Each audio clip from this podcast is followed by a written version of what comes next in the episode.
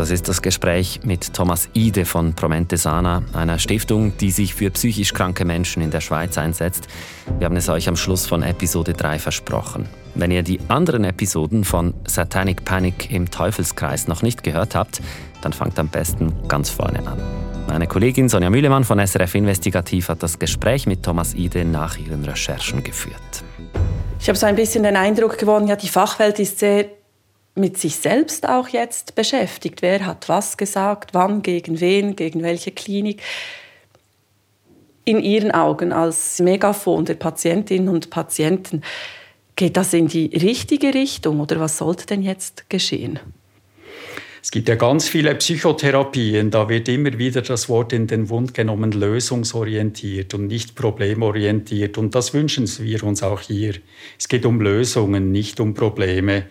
Die Psychiatrie hat Probleme, aber die Onkologie ja genauso und die Dermatologie schlussendlich auch oder auch alle sozialen Systeme. Es geht doch darum, wirklich, dass alle an einen Tisch kommen, dass gemeinsam ganz, also Lösungen gefunden werden für ganz schwierige Situationen.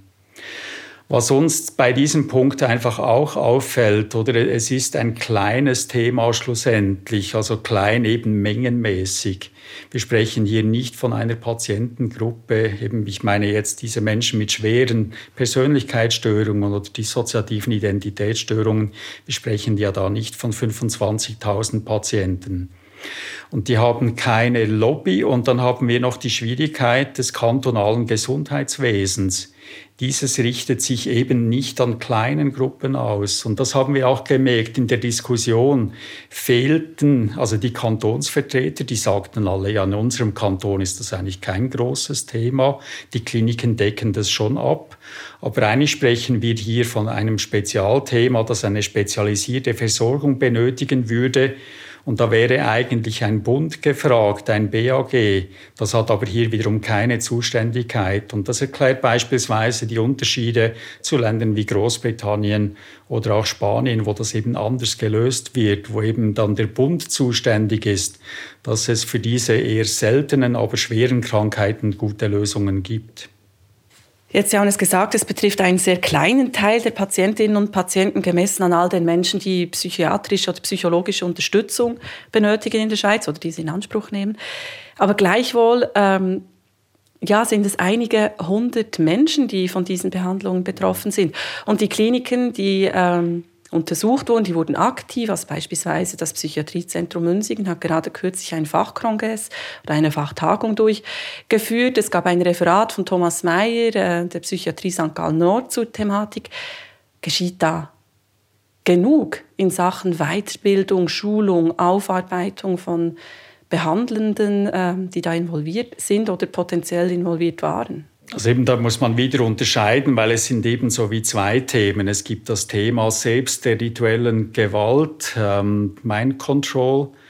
Da habe ich das Gefühl, da, da ist jetzt einiges in Gang gekommen, also auch im Bereich der Psychotraumatologie selbst. Ähm, merken wir kommen Anfragen, ja, beratet uns, wie können wir das besser machen. Ähm, da ist wirklich eine Reflexion in Gang gekommen, natürlich in einem schweizerischen Tempo. Das geht immer etwas länger, dafür ist es ja dann nachhaltig, das ist das Positive. Und dann eben gibt es dieses Thema, ja, aber jetzt eben diese ganzen Versorgungskonzepte für diese kleine Gruppe von Menschen, die aber eine sehr hohe Belastung haben. Da habe ich das Gefühl, da ist noch wenig in Gange.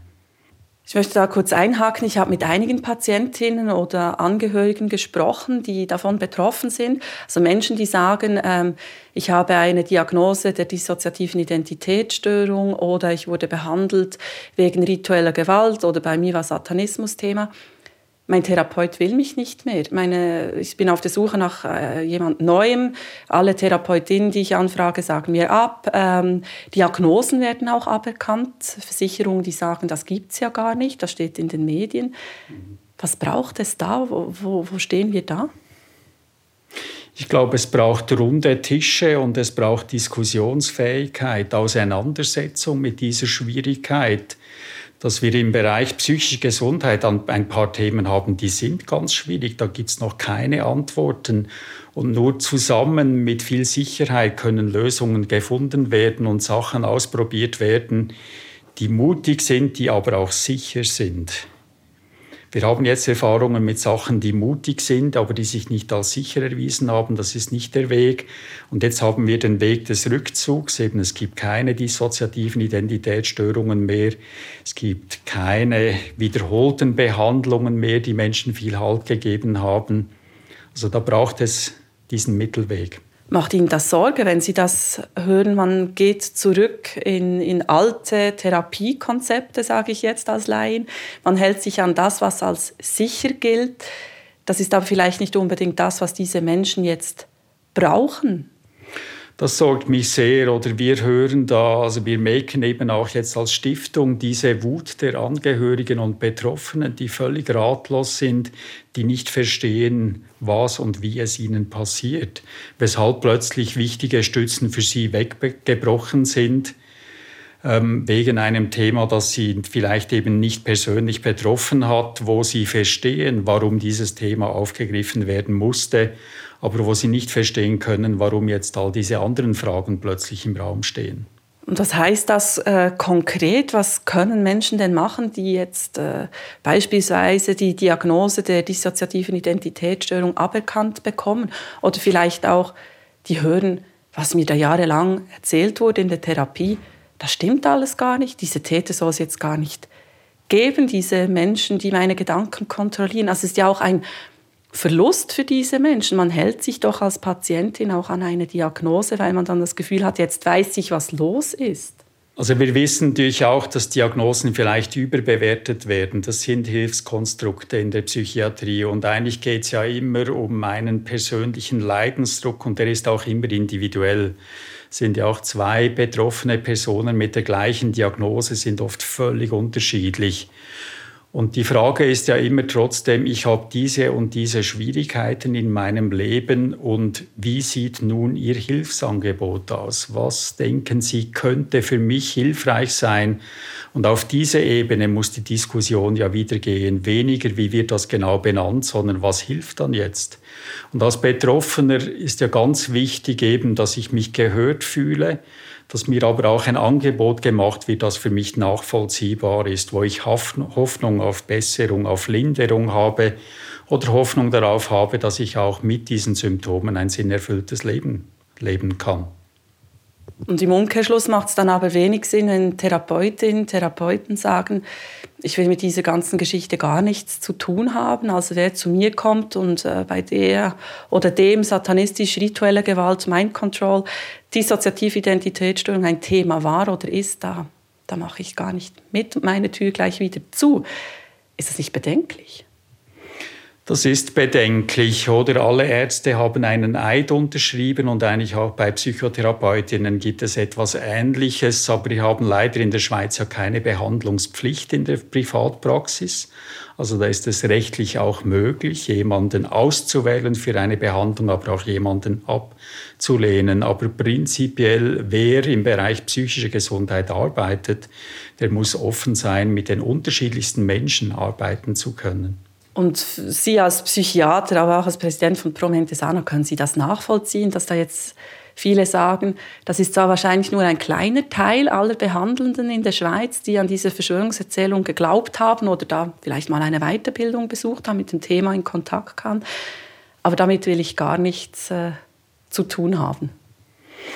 Ich glaube schon, wir brauchen da noch viel mehr Offenheit. Oder wir haben ein paar so Themen. Also Menschen, die im Bereich Psychiatrie, psychische Gesundheit arbeiten, das ist kein einfacher Job. Die Psyche die ist hochkomplex.